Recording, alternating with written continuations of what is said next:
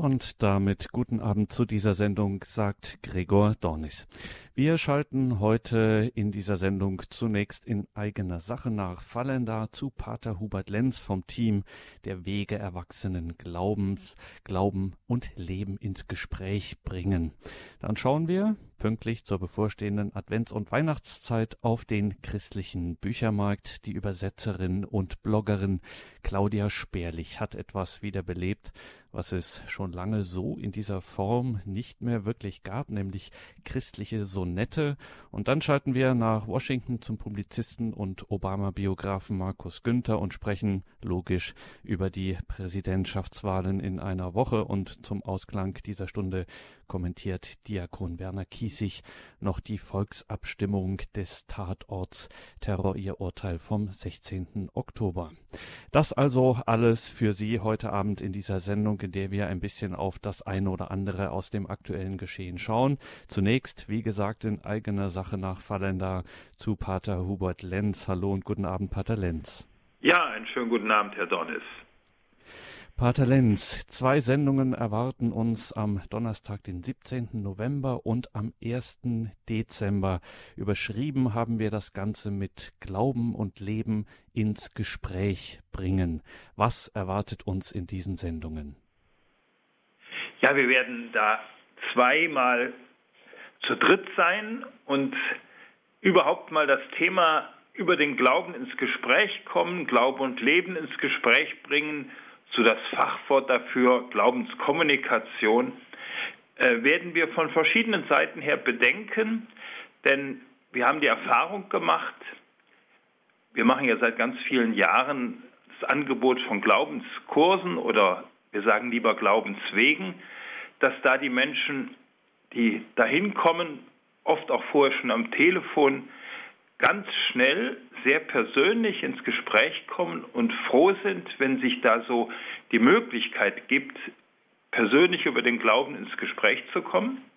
Das ist die eine Seite und die andere Seite ist, dass wir in der Kirche in vielen Situationen auch das Gegenteil erleben, dass es gar nicht leicht ist, persönlich über sein Leben und seinen Glauben ins Gespräch zu kommen. Und da wollen wir einfach in verschiedener Weise uns mit befassen und das ins Gespräch bringen ähm, von so ganz alltäglichen Dingen, wie komme ich eigentlich über den Glauben ins Gespräch, bis hin zu der Frage, was hindert mich, über den Glauben ins Gespräch zu kommen. Es werden zwei unserer Mitarbeiterinnen auch da einiges einfach von ihrem eigenen Leben erzählen, von Erfahrungen, die sie machen konnten, wie so im Augenblick plötzlich da eine Tür aufgeht und man wirklich über den Glauben ins Gespräch kommen kann, aber eben auch, wie man an der Oberfläche bleiben kann, dass wir darüber sprechen, woher kommt das, was ist da, was habe ich selbst als jemand, der gerne den Glauben ins Gespräch bringt. Das ist ja bei nicht wenigen, die dem Glauben sehr verbunden sind, oft eine große Sehnsucht.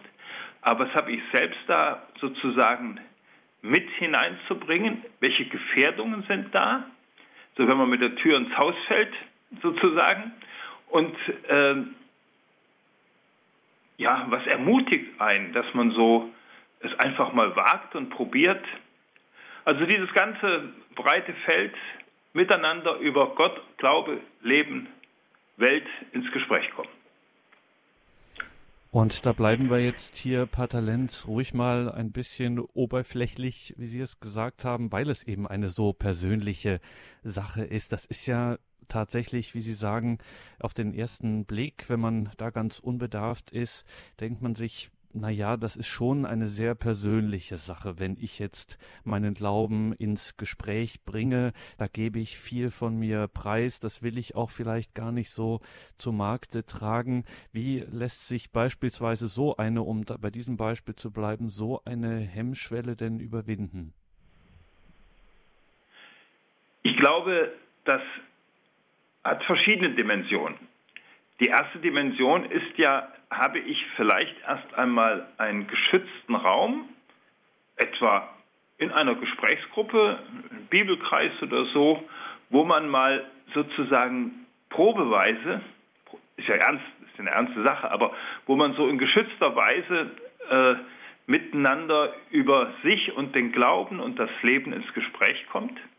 Da kann man manche Hemmungen oder manche Unsicherheit äh, überwinden oder ablegen. Und dann ist es, glaube ich, auch manchmal eine Not, dass man denkt, man muss da jetzt sozusagen gleich perfekt und vollkommen dran gehen. Und ich glaube, das ist genau oft ein großes Hindernis, wenn wir meinen, wir müssten da schon alles mitbringen, ich muss voll und sicher im Glauben stehen. Derjenige, der mit mir ein Gespräch sucht, möchte mir eigentlich auf Augenhöhe begegnen. Das heißt, wenn der andere unsicher ist, dann muss ich ihm vermitteln, dass ich nicht oben drüber stehe, sondern dass es auch bei mir neben Vertrauen und Sicherheit auch Unsicherheit und Zweifel gibt. Und das macht dem anderen etwas zugänglicher, als wenn man sozusagen oben drüber steht. Und darüber zu sprechen, fällt uns manchmal ja nicht ganz leicht. Also ich glaube, von der Seite her ähm, ist es erstmal ganz wichtig und hilfreich, ähm, sich selbst ins Gespräch zu bringen. Sich selbst mit den eigenen Fragen und Nöten und seinem Suchen und seinen Freuden, da gehört alles mit dazu. Und wenn man spürt, das ist irgendwo echt und authentisch, dann wird ein anderer sich auch bereit sein, auf seine Weise zu öffnen.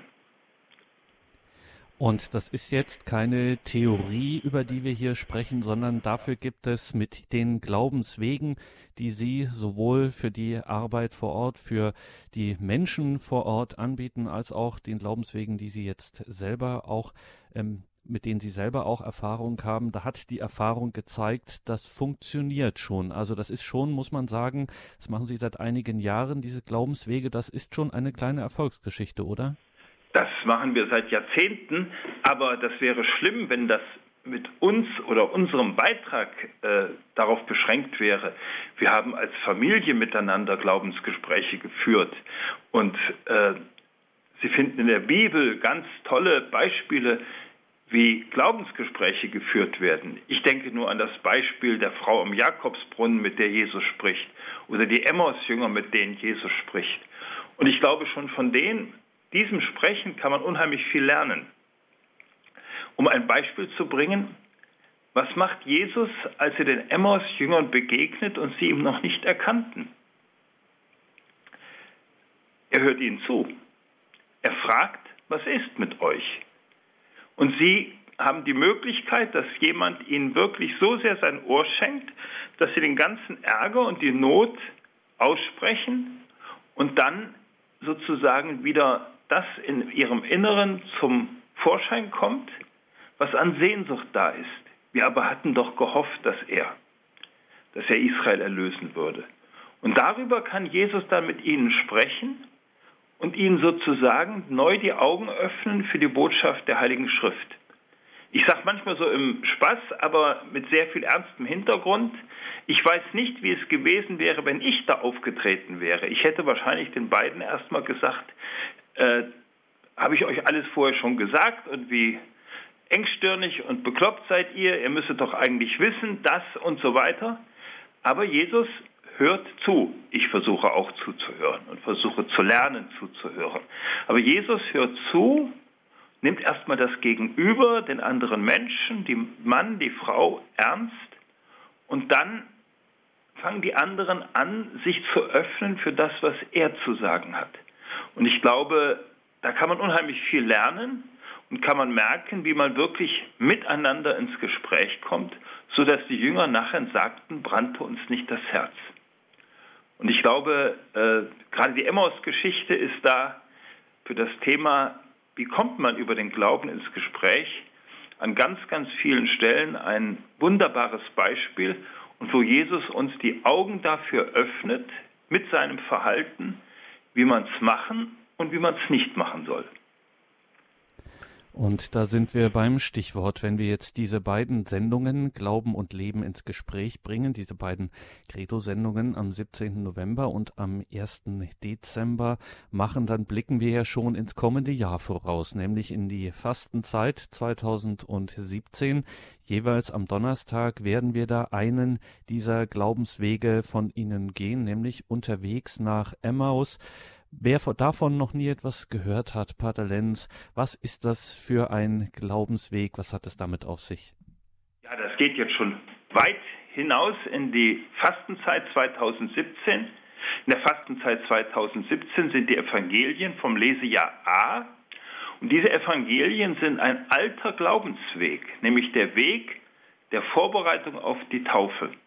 Wir haben da schon zweimal, wenn das Lesejahr A war, mit unseren Materialien Unterstützung gegeben für Vereine, für Gruppen, äh, für Gemeinschaften und äh, wollen, geben das jetzt zum dritten Mal heraus und möchten dieses Mal den Schwerpunkt legen, jetzt auch hier in der Sendung bei Radio Horeb, auf das Thema über den Glauben ins Gespräch kommen. Wir werden also auch bei diesen Sendungen miteinander eine Gesprächsgruppe hier in Fallender haben, ähm, werden dann im Rahmen der Sendung auch manches bedenken. Was heißt das zum Thema über Glaube und Leben ins Gespräch kommen? Und die Evangelien sind so wunderbar, diese Evangelien vom ersten Fastensonntag bis zum Ostersonntag oder eben bis zum Ostermontag, das Emmaus-Evangelium, äh, dass sie uns wirklich wie so eine Schule sein können. Wie geht das und auf was ist zu achten und in was möchte ich hineinwachsen, um über den Glauben ins Gespräch zu kommen. Und da sind wir selbst ganz gespannt. Wir haben das für uns, weil wir dieses Thema merken, dass das wirklich in der Luft liegt. An vielen Stellen wird gesucht, gefragt, wie kommt man besser über den Glauben ins Gespräch, haben wir nochmal unter diesem Aspekt einen Blick auf die Evangelien geworfen und möchten das einfach in der Fastenzeit immer an dem Donnerstag vor dem jeweiligen Sonntag ins Gespräch bringen, sodass man dann in der Woche drauf auch vielleicht mit einer Gruppe darüber sprechen kann oder sich damit vertiefen kann. Und dazu haben wir ja ein sehr schönes Heft, was ja, man auch bei uns anfordern kann als Probeexemplar oder sonst wie, aber das denke ich wird später nochmal erläutert in diesen beiden Sendungen im November. Genau, und da sind wir sehr gespannt drauf und haben uns das jetzt natürlich auch schon vorgemerkt. Also Fastenzeit 2017, da wissen wir dann auch, gehen wir gemeinsam hier diesen Glaubensweg. Vielleicht auch eine gute Anregung, dann sich auf so einen Glaubensweg auch mal bei sich vor Ort zu machen. Donnerstag, der 17. November und der 1. Dezember, also ein kleiner Vorgeschmack darauf in der Credo-Reihe Glaube und Leben ins Gespräch bringen mit Pater Hubert Lenz und seinem Team. Danke für heute, Pater Lenz. Alles Gute nach Fallenda. Wir freuen uns auf den Donnerstag in zwei Wochen, den 17. November. Bis dahin, tschüss. Tschüss, danke auch. Liebe Hörerinnen und Hörer, wenn Sie jetzt schon neugierig geworden sind auf dieses Projekt Die Wege des erwachsenen Glaubens, dann gibt es dazu eine Homepage, die haben wir auch im Infofeld bei uns zu dieser Sendung schon verlinkt, glaube-hat-zukunft.de, also Glaube hat Zukunft, jeweils mit Bindestrich De.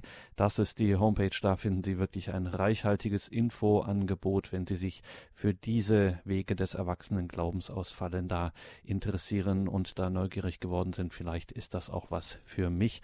Vergessen Sie dann auch nicht einzuschalten am 17. November zum ersten Teil, wenn wir sprechen über Glaube und Leben ins Gespräch bringen.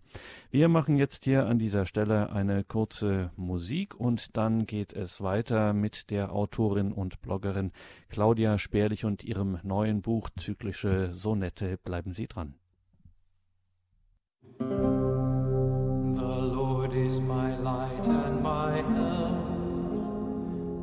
Shall I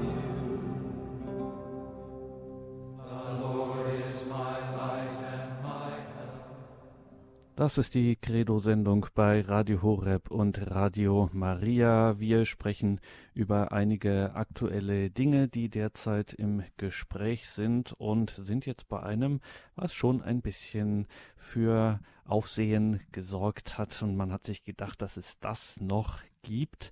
Manch einer war ja schon, sagen wir, resigniert und dachte mit Namen wie Ida Friederike Görres oder Gertrud von Lefort und wie sie alle hießen, sei die Geschichte der schönen und tiefen christlichen Poesie zu Ende gegangen, doch jetzt macht eine Autorin immer mehr von sich reden, die genau diese Tradition mit atemberaubender Schönheit fortführt, Claudia Sperlich. Von ihr liegt gerade ein Band zyklischer Sonette vor mit lyrischen Betrachtungen kirchlichen Glaubens und Lebens.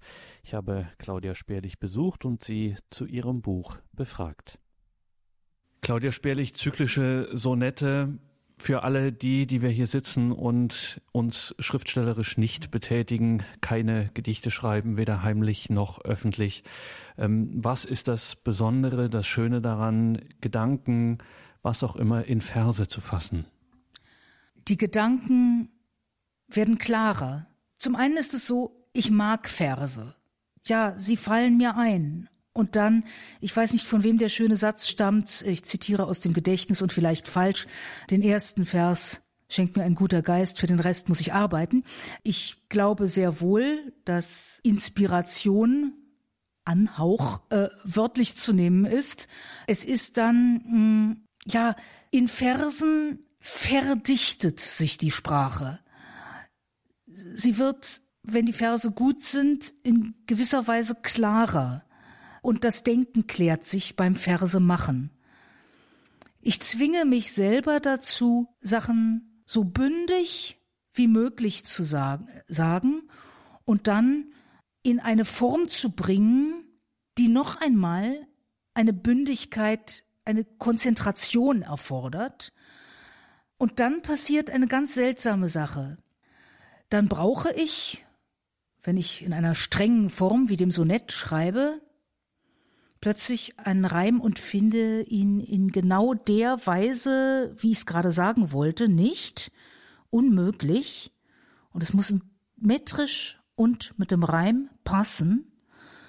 Und dann finde ich etwas, das ist eine Spur anders, als was ich ursprünglich sagen wollte, passt in Reim und Metrum, und ich stelle fest, oh, jetzt ist es ein neuer Gedanke. Den hätte ich sonst gar nicht gehabt. Und der ist richtig und vielleicht sogar besser. Das macht Freude. Außerdem, ja, sagen wir mal so, ich habe immer ein bisschen Angst vor Fragen wie, warum schreiben Sie Gedichte? Salopp gesagt, weil ich kein Seiltänzer bin, sonst täte ich das. Es ist einfach das, was ich kann. Zyklische Sonette und für alle, wo die Schulzeit ein bisschen länger her ist, klären Sie uns noch mal auf, was ist denn ein Sonett? Ein Sonett ist eine in Italien entstandene und dann sehr, sehr populär gewordene Gedichtform. Ein Sonett hat 14 Verse, zweimal vier, zweimal drei. Es gibt ein bestimmtes Reimschema. Man ist innerhalb dieses Reimschemas recht frei. Also es gibt da noch verschiedene Formen. Ein Vers hat fünf Hebungen und äh, fängt unbetont an. Das ist eigentlich schon die Grundform, ja. Beim ganz strengen Sonett die Reimform A B B A in der ersten Strophe, B A A B in der zweiten und dann äh, in den zwei, drei Verse großen äh, Strophen, die bestehen dann auch noch mal aus drei Reimpaaren, die ziemlich beliebig sein können. AAB, CCB ist eine sehr beliebte Form. Das, wie gesagt, ist die äußere Form. Das Sonett ist außergewöhnlich dadurch, dass man eigentlich alles im Sonett sagen kann. Shakespeare hat wundervolle erotische Sonette geschrieben. Die großen barocken Autoren Deutschlands haben ihren Glauben ebenso wie ihre ganz sinnliche Liebe in Sonetten ausgedrückt. Ich finde, es passt einfach jeder Inhalt in Sonettform. Und das war jetzt ein wenig Theorie. Natürlich müssen wir das praktisch haben. Wir lassen Sie nicht gehen, Frau Sperlich, ohne nicht etwas von Ihnen gehört zu haben. Und Sie haben uns einen Zyklus aus Ihrem Band Zyklische Sonette herausgesucht, nämlich den unter dem Titel Versöhnung. Vielleicht noch ganz kurz eine Bemerkung. Ich sagte eben, dass absolut jeder Inhalt geht. In meinem Gedichtband handelt es sich die ganze Zeit um Religion und zwar um den katholischen Glauben. Sünde hier will ich eigenmächtig handeln, frage nach Gott nur kurz und gebe selbst den Rat. Ich sag mir vor, dass ich um Hilfe bat, dass er mir riet, was ich mir selber sage. Was keimt aus meiner eigenmächt'gen Saat, was ich wie einen Stein im Herzen trage, womit ich unbewusst mich selber plage, das wird zu hartem Wort und böser Tat. Gewissensstimmen bringt mein Stolz zum Schweigen. Ich glaube selbst den guten Weg zu zeigen und weiß zutiefst, dass ich mich selbst betrüge.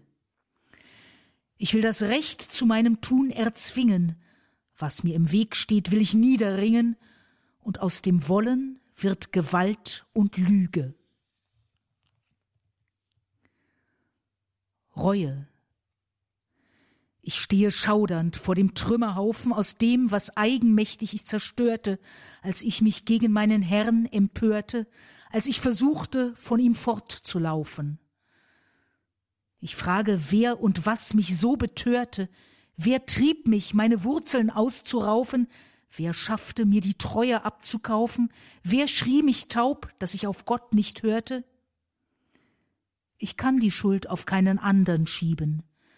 Ich habe selbst entschieden, nicht zu lieben und bin doch klug genug zum Unterscheiden. Gehandelt hab ich gegen besseres Wissen, hab mich in Stolz und Eigensucht verbissen, ein anderer und ich selbst muss darum leiden.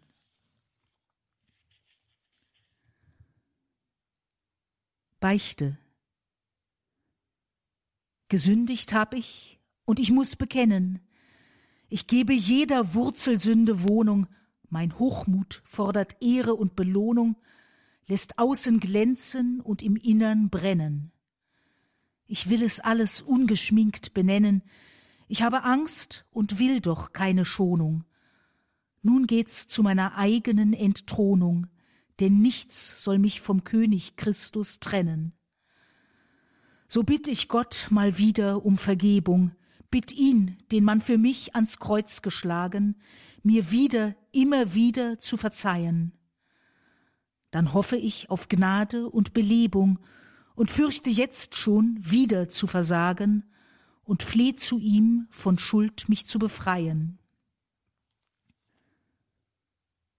Absolution Kein Zorn, nur Mitleid, Anteilnahme, Güte und sanfte Mahnung kommen mir entgegen, und guter Rat zum Gang auf neuen Wegen aus meinem Trockenland zu frischer Blüte.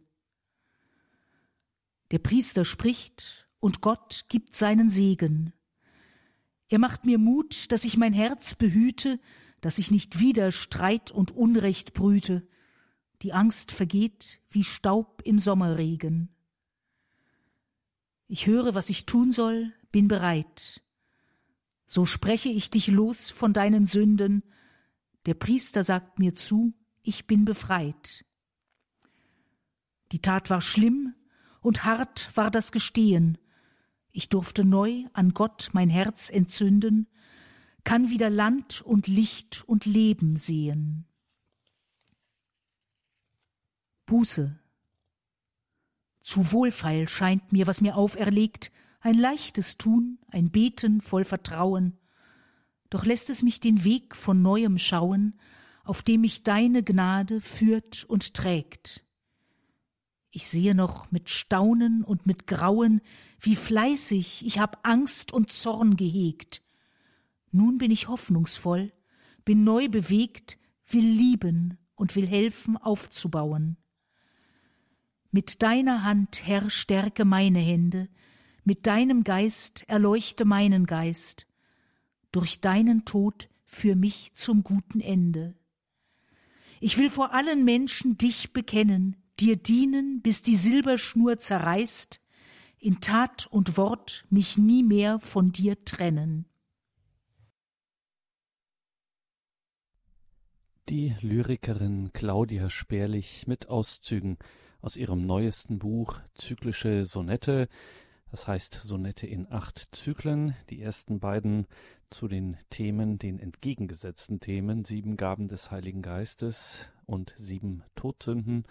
Und dann folgt dem kleinen Zyklus über das Sakrament der Versöhnung noch fünf Sonettenkränze mit den Titeln Jesus, Advent, Eucharistie, Geistfeuer, Marienleben. Und wenn Sie jetzt Geschmack bekommen haben auf dieses Buch, entweder für sich selbst oder natürlich auch für andere, die genauen Angaben dazu zu diesem Buch Zyklische Sonette von Claudia Sperlich gibt es natürlich im Infofeld zu dieser Sendung, beziehungsweise wenn Sie morgen da unseren Hörerservice anrufen, weiß der auch Bescheid und kann Ihnen die genauen Angaben, die Sie dafür brauchen, auch geben. Claudia Sperlich, Zyklische Sonette. Und damit ist es 20.58 Uhr. Wir schalten jetzt gleich nach Washington über den großen Teich und sprechen dort mit dem Publizisten Markus Günther. Und wie das so ist, eine Woche vor dem großen Tag, vor der Präsidentschaftswahl, wie ist die Stimmung im Land? Was hat dieser Wahlkampf mit diesem Land gemacht? Wie sieht es aktuell aus? Darüber sprechen wir jetzt gleich mit Markus Günther nach der Musik. Bleiben Sie dran.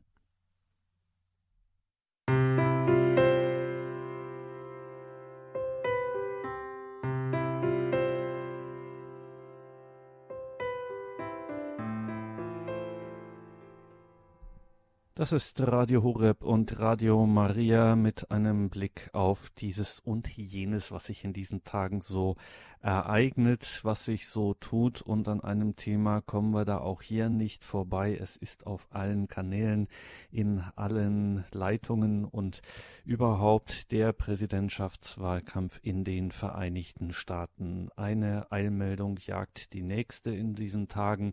Es geht, wie es dem entfernten Beobachter scheint drunter und drüber, es ist richtig was los, man kommt nicht mehr hinterher.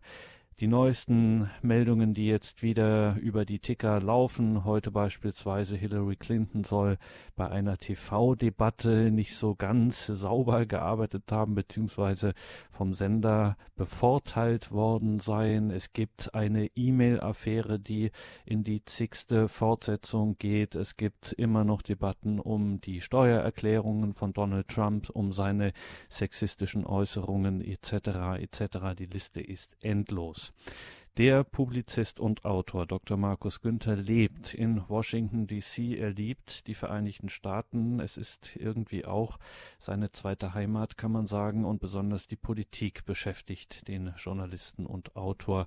In Deutschland ist er bekannt geworden als Autor der ersten deutschsprachigen Obama-Biografie, aber auch sonst ist das eine ganz wichtige zentrale Station seines Lebens. Wir freuen uns, dass er jetzt zugeschaltet ist, telefonisch. Wir hoffen, dass die Leitung gut steht.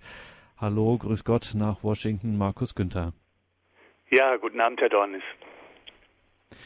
Herr Günther, wie erleben Sie derzeit so die Stimmung im Land, in der Hauptstadt? Wie muss ich mir das hier weit weg vorstellen? Stellen Sie sich das vor wie eine Ehe in der Krise. Also heute Morgen begann ein Artikel in der New York Times genau mit diesem Satz. Wenn Amerika so sowas wie eine Ehe ist, dann haben wir jetzt eine große Ehekrise und brauchen dringend Therapie. Ungefähr so ist die Stimmung tatsächlich. Es ist ein tiefgreifender Streit, ein tiefgreifendes wechselseitiges Misstrauen wie man das so in den USA bei aller Schärfe der Wahlkämpfe hier in der Vergangenheit noch nicht erlebt hat. Zimperlich war man hier nie, wenn es um die Wahl ging. Hier wird mit harten Bandagen gekämpft. Aber diesmal ist doch vieles anders. Ich würde sagen, alles anders.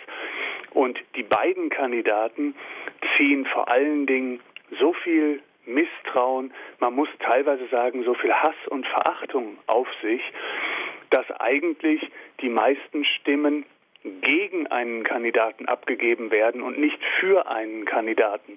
Also viele von denen, die für Hillary Clinton sind und sich jetzt dafür einsetzen und ihre Stimme abgeben, sagen, ich mache das nicht, weil ich Hillary Clinton so toll finde, sondern weil ich meine, wir müssen Trump verhindern. Aber spiegelbildlich hört man dasselbe Argument auf der anderen Seite auch. Also es sind zwei tief verfeindete Lager, die sich hier eine Woche vor der Wahl gegenüberstehen. Und vieles, was auch hierzulande immer wieder gefragt wird in den Kommentaren, in den Beobachterstimmen, ist die Frage, wie soll das denn nach der Wahl überhaupt weitergehen? Denn wenn, egal wer gewinnt, das Land ist tief zerrissen, gespalten. Wie sehen Sie da eine Möglichkeit? Gibt es da überhaupt die Perspektive, dass sich hier wieder etwas befriedet oder wird es eher noch schlimmer werden? Ja, ich denke, Herr Dornis, Sie sprechen da einen ganz entscheidenden Punkt an. In der Vergangenheit war es ja so, dass trotz dieser erbitterten Wahlschlachten relativ schnell Friede eingekehrt ist. Das gehört auch ein bisschen zur amerikanischen Grundmentalität, dass man Meinungsverschiedenheiten austrägt, aushält, aber dann auch sich nicht wechselseitig verteufelt und dämonisiert, sondern auch wieder einigermaßen zusammenfindet. Das allerdings ist in den vergangenen Jahren, man muss fast sagen seit 20 Jahren, etwa seit Mitte der 90er Jahre, schon immer schwieriger geworden. Aber immerhin, Al Gore hat am Ende mit sehr viel Größe dann doch die Wahl George W. Bush zugestanden im Jahr 2000 nach diesen rechtlichen Auseinandersetzungen. John McCain 2008 als Republikaner war ein großherziger Verlierer, ein Gentleman und hat viel dafür getan, das Land eben nicht einer Spaltung, einer inneren Spaltung auszuliefern. Und so hat es auch mit Romney vor vier Jahren gemacht. Nochmal, diesmal muss man sich tatsächlich Sorgen machen, denn beide Seiten, das ist das Beunruhigende, beide Seiten sagen ja, Vielleicht geht es hier auch nicht mit rechten Dingen zu. Das Trump-Lager, Trump selber hat das schon seit Wochen, seit Monaten gesagt, wenn er die Wahl verliert, dann kann es nicht mit rechten Dingen zugegangen sein. Und jetzt seit ein paar Tagen hört man ganz ähnliche Töne auch aus dem Clinton-Lager, allerdings da konkret bezogen auf diese neue Untersuchung des FBI, also der Bundespolizei der Vereinigten Staaten, die neue Untersuchung der E-Mails von Hillary Clinton, die jetzt dazu geführt hat, dass die Demokraten sagen, aha, die, das FBI, der FBI-Chef versucht die Wahl so zu beeinflussen, dass Trump gewinnt. Insofern, wie kann das nach der Wahl überhaupt aussehen? Sorgen muss man sich da schon machen. Und viele Amerikaner haben in diesen Tagen Angst. Wie soll das am Wahlabend, wie soll das danach gehen? Ich glaube, entscheidend wird sein, wie der Verlierer sich auch verhält.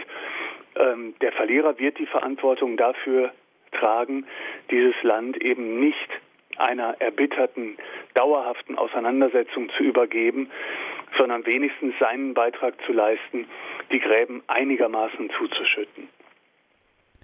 Und da sind wir schon bei einem der wesentlichen Stichworte dieser Tage, die sogenannte E-Mail-Affäre. Der zweite Teil, da gab es schon vor einiger Zeit einmal ein paar Schlagzeilen dazu, auch hierzulande. Na ja, sie soll von einem privaten Account, Hillary Clinton soll von einem privaten Account E-Mails verschickt haben, die eher dienstlich waren. Jetzt ist das Ganze nochmal gesteigert. Auf einmal ist das FBI im Spiel. Da gibt es so Meldungen, sie habe vor einiger Zeit, habe sie einen externen Server eigens bei sich einrichten lassen, um gezielt E-Mails zu schreiben, die halt nicht über einen behördlichen Server gehen sollten.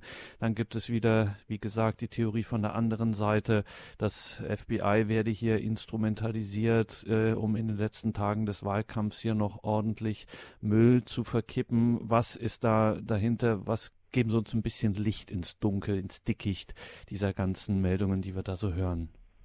Ja, Hillary Clinton war ja nach den Jahren im Weißen Haus als First Lady dann auch Senatorin des Staates New York und dann nach dem gescheiterten Vorwahlkampf gegen Barack Obama 2008 Außenministerin. Und in dieser Zeit als Außenministerin hat sie es abgelehnt, einen E-Mail-Account zu benutzen, wie das aus Sicherheitsgründen im Außenministerium üblich ist. Sie hat gesagt, ich mache das alles, das berufliche und das private, ich mache das alles über ein mein ganz normales privates E-Mail-Konto. Das klingt zunächst mal nicht wie ein Schwerverbrechen, ist es auch sicher nicht. Aber die Untersuchungen der letzten jetzt zwölf Monate haben gezeigt, dass eben bei diesen E-Mails doch auch geheime Dokumente dabei waren. Und jetzt hat das FBI vor ein paar Tagen gesagt, dass man weitere E-Mails auf einem anderen Gerät entdeckt hat.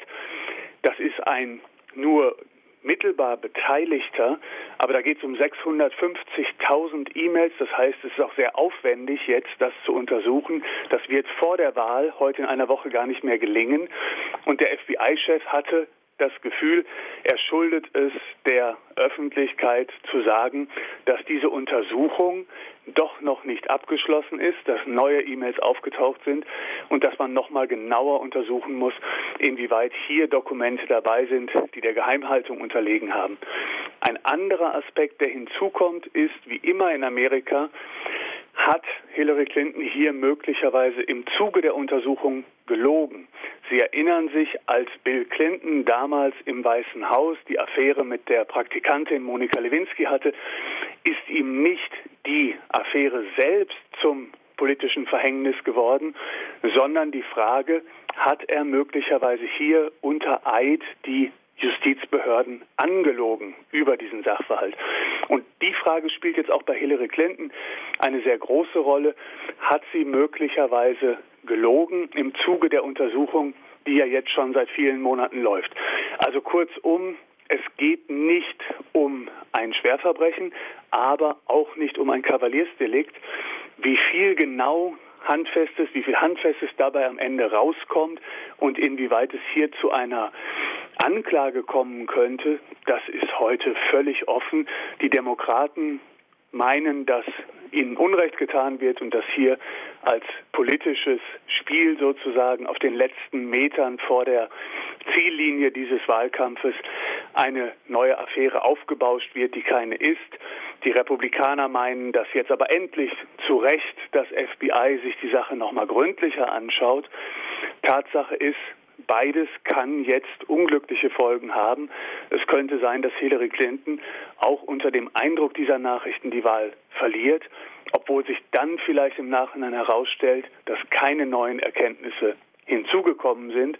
Es könnte auch das Umgekehrte passieren. Sie gewinnt die Wahl, wird Präsidentin und dann zeigen sich doch handfeste Vorwürfe, die dann zu, sogar zu einer Anklage, also zu einer kriminellen ähm, Untersuchung, in dem Fall dann Impeachment der neuen Präsidentin führen könnten. Also auch das eine sehr schwierige, komplizierte und ungewöhnliche Ausgangslage am Vorabend dieser Wahl. Und diese ungewöhnliche Ausgangslage führt auch unter anderem auch zu weiteren ungewöhnlichen Äußerungen seitens der Kandidaten. Sie haben eingeschaltet bei Radio Horeb und Radio Maria. Wir sprechen mit Markus Günther in Washington über die letzten Meter, über den Countdown zur Präsidentschaftswahl in den Vereinigten Staaten von Amerika. Über das, was wir gerade gesprochen haben, Herr Günther, diese E-Mail-Affäre auch ein Anlass gewesen für den Präsidentschaftskandidaten der Republikaner, Donald Trump, eine Äußerung zu tätigen, die es so in einem Wahlkampf auch noch nie gab.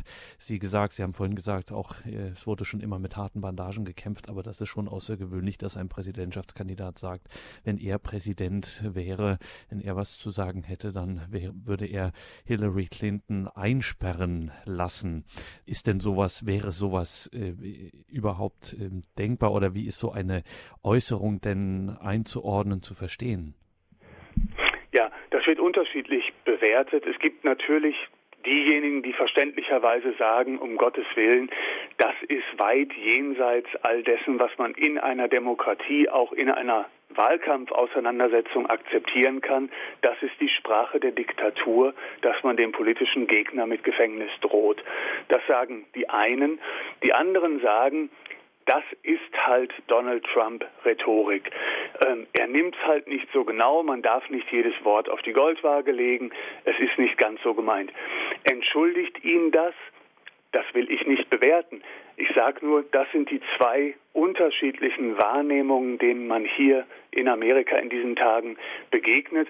Bei Donald Trump ist es ja für viele Amerikaner, aber ich glaube vor allem auch für uns als Deutsche so, dass ganz viele seiner Äußerungen so haarsträubend sind, dass wir Mühe haben, ihn politisch ernst zu nehmen, dass wir Mühe haben zu verstehen, warum es überhaupt Menschen gibt, die äh, zu ihm stehen, die für ihn Wahlkampf machen und die ihn wählen werden.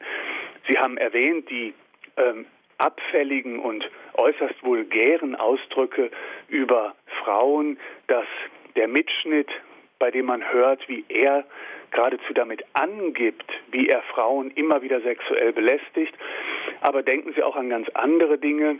Ein generelles Einreiseverbot für Moslems in Amerika, wie, wie ernst soll man das nehmen? Soll das heißen, ein Sinfonieorchester auf Tournee darf gar nicht mehr nach Amerika einreisen, wenn Musiker dabei sind, die Moslems sind? Oder bei einer Sportveranstaltung, bei einer internationalen in den USA dürften Moslems nicht einreisen? Wie ernst soll man die Äußerung nehmen, er würde Millionen von illegalen Einwanderern abschieben? Wie ernst soll man die Äußerung nehmen, er würde eine Mauer bauen zwischen den USA und Mexiko? Also Sie sehen, es gibt eine lange Liste von Dingen, die haarsträubend sind, wo dann aber hier die einen sagen, ähm, das ist skandalös und das ist ein Grund, warum man Trump unter allen Umständen verhindern muss und eben doch im Zweifelsfall das kleinere Übel Hillary Clinton wählen muss.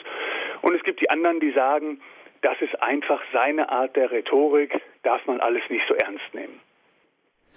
Gehen wir nochmal ins Lager von Hillary Clinton. Ein weiteres großes Problem, was sie in der Vergangenheit hatte, war ein sehr starkes linkes Lager, ein sehr starker linker Flügel in ihrer eigenen Partei und Anhängerschaft. Es gab während der Vorwahlen, der sogenannten Vorwahlen, also als die Kandidatenkür war, gab es einen sehr starken, einen prominenten, einen kleinen Shootingstar unter diesen Bewerbern, nämlich Bernie Sanders.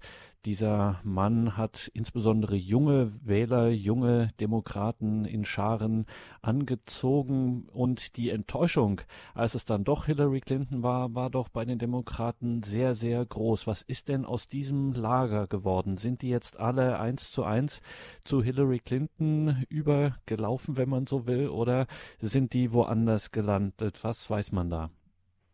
Ja, ob Hillary Clinton diese Wahl gewinnen wird, wird ganz wesentlich davon abhängen, ob es ihr gelingt, die Anhänger von Bernie Sanders, von diesem selbst erklärten amerikanischen Sozialisten, ob, ob es ihr gelingt, diese Wähler für sich zu gewinnen. Und sie hat in den letzten Wochen alles versucht, jetzt auch in diesen Tagen vor der Wahl, versucht sie sehr viel, gerade diese jungen Wähler, diese linken Wähler zu erreichen. Inwieweit ihr das gelingt, ist völlig offen. Auf der einen Seite ähm, spricht viel dafür, dass ihr das gelingen wird, denn gerade diese linken Anhänger sind natürlich sehr gegen Donald Trump und müssten in diesem Sinne schon bereit sein, Hillary Clinton zu wählen, eben als das aus deren Sicht kleinere Übel. Auf der anderen Seite ist ihr Ansehen, gerade bei diesen Linken, bei diesen Jungen in der Demokratischen Partei, nicht gut und es ist zuletzt auch noch gesunken. Sie haben es eben erwähnt. Jetzt gerade in diesen Tagen kam heraus, dass Hillary Clinton in den Fernsehdebatten gegen Bernie Sanders teilweise die Fragen vorher zugespielt bekommen hat von einer Mitarbeiterin des Fernsehsenders CNN, von einer Demokratin Donna Brasil, die früher für Al Gore und später für Hillary Clinton Wahlkampf gemacht hat. Und CNN, der Fernsehsender, hat gestern diese Mitarbeiterin dann auch entlassen. Das heißt, es hat sich an der Stelle für viele Menschen bestätigt, aha, da geht was nicht mit rechten Dingen zu. Und das ist ja auch das Verblüffende an diesem ungewöhnlichen Wahljahr, dass auf beiden Seiten die Menschen das Vertrauen in die Parteien, in die Demokratie, in die Institutionen und auch in die Medien verlieren. Und das ist ein Phänomen, das wir ja nicht nur in den USA beobachten, auch wenn man die Dinge nicht genau vergleichen kann, sehen wir ja doch auch international, auch in Deutschland, einen gewissen Vertrauensverlust in die traditionellen Parteien, in die traditionellen Institutionen. Und das, Herr Dornes, ist überhaupt das, was mich in diesen Wochen hier im Wahlkampf am meisten beschäftigt und auch beunruhigt, wie viele Menschen man hier trifft, die sagen, ich habe immer so viel Vertrauen in die Demokratie gehabt, ich habe immer das Gefühl gehabt, was für ein Glück, was für ein Segen, dass wir in einer freien Demokratie leben. Und jetzt stelle ich fest, alles, was mir diese Demokratie anzubieten hat, sind diese beiden Kandidaten, Hillary Clinton und Donald Trump. Also viele Menschen sind tief enttäuscht, nicht einfach nur von diesem Wahlkampf und diesen beiden Kandidaten, sondern die Enttäuschung geht tiefer. Zum ersten Mal wachsen Zweifel an diesem System, wachsen Zweifel an dem langjährigen Vertrauen, das man in die Demokratie hatte. Und ich denke, dass wir ähnliche Phänomene in anderen Ländern, in Frankreich, in den Benelux-Staaten, in Skandinavien und auch in Deutschland sehen. Und das alles muss uns schon sehr beunruhigen und eben zu der Frage führen, was genau haben denn traditionelle Parteien und auch die Medien falsch gemacht, um so leichtfertig so viel Vertrauen zu verspielen. Und da gibt es hierzulande in Europa ja mittlerweile kleinere Parteien, Bewegungen, die da durchaus Potenziale abfangen. Wir, wenn wir jetzt auf den amerikanischen Wahlkampf schauen von hier aus, dann sehen wir natürlich immer nur Donald Trump und Hillary Clinton. Aber es gibt ja auch da, gäbe es ja theoretisch gelistete Alternativen. Denke etwa an den Kandidaten der Libertären Partei, Gary Johnson. Spielen die denn eine Rolle oder sind die, wie auch bei den vergangenen Wahlen, ja immer eigentlich nur marginal und sozusagen auf dem Papier Kandidaten, aber nicht wirklich mit einer realistischen Einflussnahme? Also, dass man jetzt damit rechnen könnte, so ein Kandidat wie Gary Johnson kriegt vielleicht sechs, sieben Prozent und ist dann tatsächlich sorgt für eine kleine Pattsituation oder ähnliches. Das glaube ich nicht. Ich glaube schon, dass es wirklich im Wesentlichen ein Kopf-an-Kopf-Rennen zwischen diesen beiden Kandidaten und auch zwischen den beiden traditionellen amerikanischen Parteien ist. Das Problem findet die, die Segmentierung oder das, der Zerfall ist mehr innerhalb der Parteien zu beobachten als außerhalb der Parteien. Es gibt die Phänomene, Sie haben recht, es gibt auch eine Kandidatin der Grünen Partei, es gibt Gary Johnson von den Libertären. Ich glaube, dass sie am Ende weniger Prozentpunkte bekommen werden, als die Umfragen jetzt vermuten lassen. Das hat die Vergangenheit gezeigt, dass die Menschen in Umfragen hier dazu neigen, solchen Außenseiterkandidaten da ein paar Pluspunkte mehr zu geben. Aber wenn es dann konkret wird, ähm, schneiden die meisten schlechter ab. Bedeutungslos muss das nicht sein, denn es kann natürlich sein, dass in einem einzelnen Staat, Sie wissen, hier muss die Wahl sozusagen pro Staat gewonnen werden. Und es kann natürlich sein, dass der ein oder andere Staat, wenn die kleineren Kandidaten da auch nur ganz wenige Prozentpunkte bekommen, dann aber doch schon dadurch in die eine oder andere Richtung kippt. Also insofern völlig bedeutungslos ist es nicht, aber es wird nicht entscheidend sein. Das ist meine Vermutung. Ähm, eher ist es so, dass innerhalb der Partei, Sie müssen sich vorstellen, Donald Trump ist ja der Kandidat der Republikaner, aber sehr viele prominente Republikaner sind gegen ihn und haben öffentlich erklärt, dass sie ihn nicht wählen werden.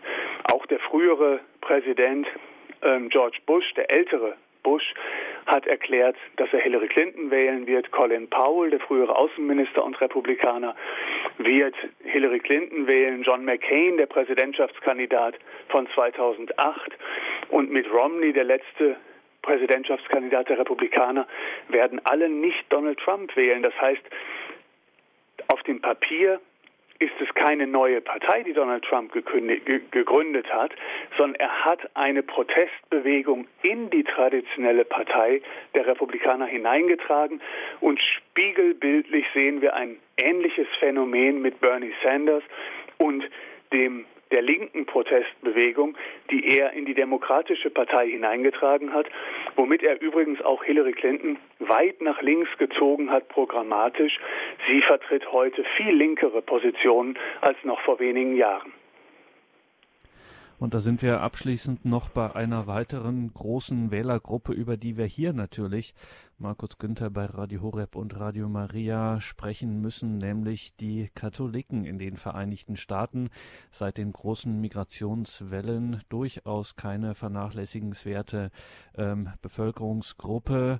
Wie können die sich positionieren? Die scheinen sich auch auf beide Lager irgendwie aufzuteilen. Gibt es da eine kirchlichen, einen kirchlichen Mainstream, wohin sich das entscheiden könnte? Oder ist das willkürlich beziehungsweise so zerrissen, wie es eben auch im Land zerrissen ist? Genau, Herr Dornis. Die kurze Antwort lautet, die Katholiken sind ungefähr so verzweifelt und hin und her gerissen und betrachten die Wahl als ähm, die Wahl zwischen zwei ähm, nicht überzeugenden Kandidaten und als die Wahl für ein kleineres Übel. So geht es den Katholiken hier wie den meisten anderen Amerikanern auch. Das ist die ganz kurze Antwort. Wenn man etwas genauer hinschaut, kann man sagen, dass natürlich das liberale also, man soll das nicht sagen, aber ich sage es doch, also das eher linke, liberale katholische Milieu in Amerika, dass das schon fest auf Seiten von Hillary Clinton steht. Bedenken Sie, der Vizepräsident der letzten acht Jahre, Joe Biden, ist ein sehr prominenter Katholik in Amerika, der Vizepräsidentschaftskandidat von Hillary Clinton. Tim Kaine ist ein prominenter Katholik. John F. Kennedy als Demokrat war der erste katholische Präsident. Also die Katholiken haben schon eine traditionelle Anbindung an die Demokratische Partei und davon profitiert in diesem Wahlkampf auch Hillary Clinton. Das konservative Lager sozusagen. Es sind alles Schlagworte, ich weiß das, aber der Einfachheit halber sage ich es einfach so. Das konservative Lager innerhalb der katholischen Kirche ist natürlich gar nicht einverstanden mit Hillary Clinton und tut sich sehr, sehr schwer mit ihr, vor allen Dingen wegen der immer linkeren Positionen. Sie hat ja jetzt eine weitere sozusagen Lockerung der ohnehin sehr liberalen Abtreibungsgesetzgebung gefordert. Sie vertritt an jeder Stelle sehr offensiv ähm, den Standpunkt, äh, dass gleichgeschlechtliche Ehen voll legalisiert werden müssen, dass äh, Transgender Menschen volle Rechte bekommen und ähm, viele dieser Themen, die natürlich für Katholiken schwierig sind, aber auch das konservative katholische Lager hier tut sich mit Trump sehr schwer. Beide genießen bei den Katholiken kein volles Vertrauen, auch wenn sie viel versucht haben in den letzten Wochen, um dieses Vertrauen zu gewinnen. Sie wissen, Herr Dornes, es sind ja E-Mails bekannt geworden durch Wikileaks, die wir vorher nicht kannten, aus den Interna der Clinton Kampagne und da konnte man nachlesen, wie man im Clinton-Lager über Katholiken tatsächlich denkt. Ähm, da heißt es, Katholiken sind zutiefst rückwärtsgewandt. Das ist bekannt geworden und hat ihr natürlich hier bei Katholiken weiter geschadet. Ob Donald Trump davon sehr profitieren kann, ich weiß es nicht. Also das ist eine der Quintessenzen, wenn wir auf die kommenden Tage und dann den kommenden Dienstag und alles, was sich an den weiteren Ergebnissen dann und Folgen zeigen wird. Man weiß es tatsächlich nicht. Insofern, Markus Günther, erspare ich Ihnen zum Abschluss die Frage nach der, nach Ihrer persönlichen Prognose. Das können wir tatsächlich in diesem Punkt und an diesem Stadium hier jetzt nicht erkennen oder da kann man keine, keine gute Prognose abgeben. Es wird auf jeden da bin Fall ich Ihnen spannend. Dankbar und das ist auch nicht in erster Linie die Aufgabe von Journalisten, Prognosen abzugeben, sondern man sollte einfach nur versuchen, ähm, den Menschen ein bisschen zu helfen, die Dinge zu verstehen und zu bewerten. Prognosen kann ich selber auch nicht abgeben, da haben Sie völlig recht. Und da sind wir Ihnen sehr dankbar, dass Sie sich jetzt die halbe Stunde Zeit genommen haben, um uns verstehen zu helfen. Danke, Markus Günther. Alles Gute nach Amerika. Danke und auf Wiederhören. Danke, Herr Dornis. Bis bald. Und damit neigt sich unsere Sendung schon dem Ende entgegen. Eine ganz kurze Musik machen wir noch und dann gibt es zum Ausgang der Sendung noch einen kurzen, aber prägnanten Kommentar zu einem Fernsehereignis der letzten Wochen von Diakon Werner Kiesig gleich nach der Musik.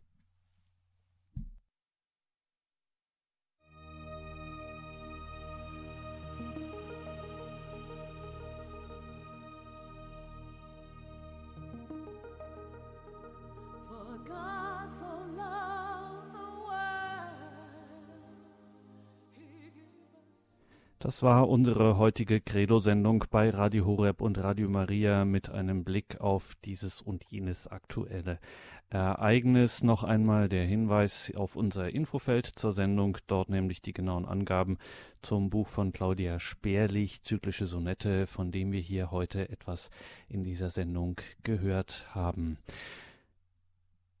Hier im Programm geht es jetzt um 21.40 Uhr weiter mit der Komplet. Da begleitet sie wieder Susanne Buntrack durch das Programm. Sie war heute in der Regie in dieser Sendung und da war einiges zu tun. Danke vor allem dafür, wie gesagt, jetzt gleich um 21.40 Uhr das Gebet der Komplet. Mein Name ist Gregor Dornes. Ich freue mich auf die nächste Credo-Sendung mit Ihnen und zum Ausklang schauen wir noch einmal auf Sonntag, den 16. Oktober. Im ersten deutschen Fernsehen gab es eine Premiere. Zuschauerinnen und Zuschauer waren als Schöffen geladen. Es ging in diesem Tatort an diesem Abend um die Frage, darf man im Falle eines entführten Flugzeuges 164 unschuldige Menschen töten, um 70.000, die von diesem entführten Flugzeug bedroht werden in einem Fußballstadion, darf man diese 164 unschuldigen Menschen im Flugzeug töten, um die 70.000 im Fußballstadion zu retten. Die Antwort der Zuschauer dann im Telefon-TED war verhältnismäßig eindeutig, nämlich 86,9 Prozent, eine deutliche Mehrheit hat an diesem Abend für nicht schuldig gestimmt. Also man dürfe das, dieses Flugzeug abschießen. Es gab jede Menge Diskussionen im Nachklang dieser Sendung. Es wurde viel von Menschenwürde und anderem gesprochen. Das hat die Nation bewegt und es hat auch Diakon Werner Kiesig in Brandenburg an der Havel bewegt und was ihm dazu einfiel und was ihm da durchs Herz ging, das hören wir zum Ausklang dieser Sendung. Menschenwürde Gedanken nach einem Fernsehfilm. Ich kann es langsam nicht mehr hören, die ständig lautstarke Empören, wie Menschenwürde man verachtet, ob ernst man das Problem betrachtet. Es wird das Grundgesetz zitiert, im Krimi kürzlich vorgeführt, nur kommen die ganz wichtigen Fragen nach meiner Meinung nicht zum Tragen. Sind Kinder noch im Mutterschoß? Zu der Zeit dennoch würdelos, so dass man darum hundertfach sie ja beseitigt jeden Tag? Zählt nicht der Mensch seit langem schon als Mittel nur der Produktion, auf Zeit bestellt und leicht entlassen, wenn sich so füllen lassen Kassen? Zeigt nicht Burnout schon Spitzenwerte? Bin ich da auf einer falschen Fährte? Wird Unheilvolles nicht diktiert und Abartiges akzeptiert? Was läuft denn ab? Ist man Patient? Wie schnell geht's, dass man draußen pennt, weil Mieten unbezahlbar sind? Als Ware handelt man manch Kind. Gibt wirklich es noch Unantastbares und objektiv wahrhaftig Wahres? Kann mit Seniorenresidenzen man hierzulande wirklich glänzen? Ist es das wert, was dort man zahlt? Ist gut im Alter nicht geprahlt? Gibt es nicht Kinderproduktion, auch in der Petrischale schon? Woher kommt denen denn die Würde? Ist das am Ende keine Hürde? Und kann man die nicht gar schon morgen ganz unproblematisch leicht entsorgen? Ist nicht die Welt von Süd bis Norden unmenschlicher schon längst geworden? Und unser Alltag ganz real, erschreckend hart und sehr brutal? Ist nicht der Umgang der ganz oben schon alles andere als zu loben? Wo ist da Würde und Respekt? Ich habe sie kaum noch wo entdeckt. Sehe ich das alles negativ und liege damit völlig schief?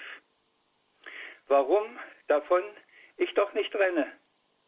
Weil ich zum Glück auch anderes kenne. Zum Beispiel Menschen, die drum ringen, auch Gutes in die Welt zu bringen. Bei denen nicht die Selbstsucht siegt, nein, denen auch an anderen liegt, die opfern Geld, die opfern Zeit, anderen zu helfen sind bereit, die oft so mancherlei riskieren, auch wenn es die Medien ignorieren, die, weil es gut, es einfach tun. Und drum für vieles sind immun. Gäbe es davon mehr, wäre es in der Welt um manches besser wohl bestellt. Und ein Gedicht wie dieses hier wird nicht gebannt auf das Papier. PS. Ich glaube fest, der Herr der Welt noch alles in den Händen hält. Und würden wir zu ihm uns kehren, er würde auch dem Unheil wehren. Solange jedoch der Hochmut währt, bleibt ringsum uns so viel verkehrt. Wir sollten uns drum nicht beschweren.